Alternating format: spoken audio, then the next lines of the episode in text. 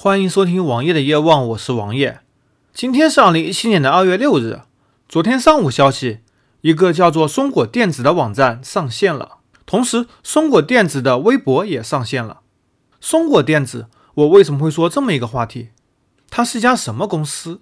在国家企业信用信息公示系统中，我们可以查到，北京松果电子有限公司成立于二零一四年十月十六日，核准于二零一六年三月四日。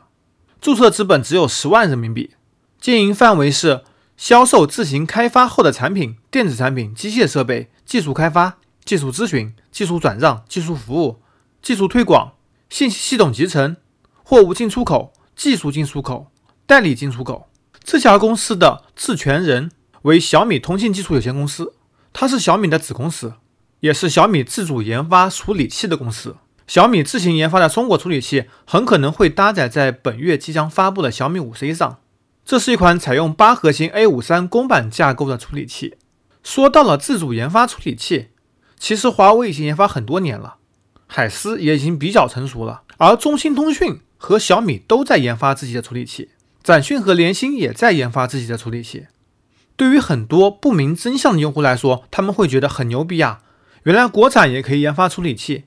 也可以跟上国外的步伐，所以华为手机搭载自己比较成熟的处理器会卖得非常昂贵。同样是在昨天，华为 P 十公布了价格，价格从三千四百八十八元起步，最高卖到五千六百八十八元，这已经超过苹果的售价了。所以很多用户觉得这很牛逼。但是有一些常识的用户都会知道，这些国内公司采用的都是公版的 ARM 架构，而且大多数是极为成熟的 A 五三。这本身并没有什么研发成本，只是公版拿来用而已。加上他们没有自主的基带，尤其是 C 网的基带，你还得向外采购基带，或者找威盛等公司授权。而这部分人都会以为这些东西是没有前途的，他们来研发，绝大多数还是为了骗研发经费，骗国家一些政府部门的开支。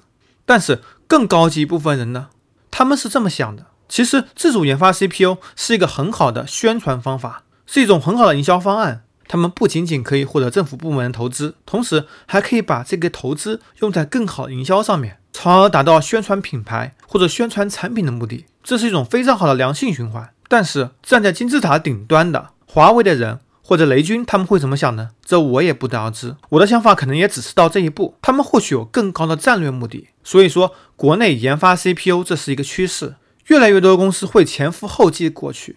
毕竟，你如果自己有一颗拿得手的 CPU，也可以以此为要挟，让高通或者三星降价，达到一定的战略目的。总之，同时在 5G 方面，我国企业也拿到了一些专利，很可能在 5G 方案上，专利费会大幅度降低，基带也可能能够实现。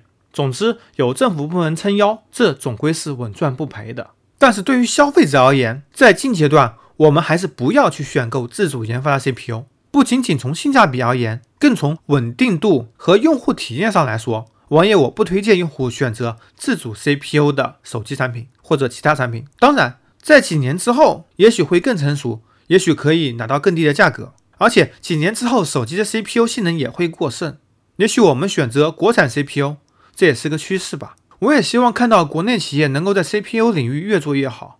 虽然你只是 ARM 公版架构，但是华为为代表的企业。在 DSP 等等技术方面还是有一定研发的，也是有一些光明的前景的。